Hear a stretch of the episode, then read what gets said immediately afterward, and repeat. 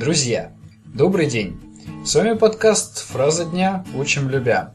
И сегодня у нас будет фраза э, полезная для тех, кому предстоит общение по телефону на английском языке. Э, ведь иногда нужно будет вежливо сказать «подождите, пожалуйста, на линии».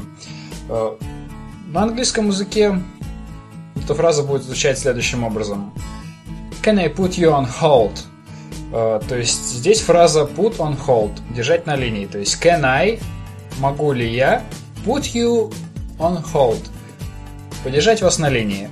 Ну и чтобы это вежливо было, можно также добавить for a minute или for a second, да, то есть can I put you on hold for a second.